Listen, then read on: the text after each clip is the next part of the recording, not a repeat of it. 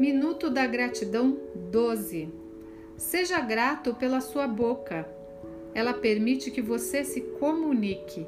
É por ela que recebemos os alimentos e os líquidos. Não se esqueça também que é por ela que você beija.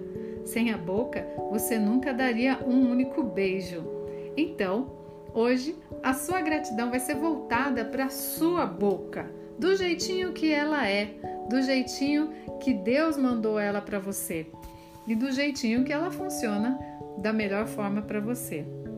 Agradeça também pelas palavras doces que a sua boca podem proferir.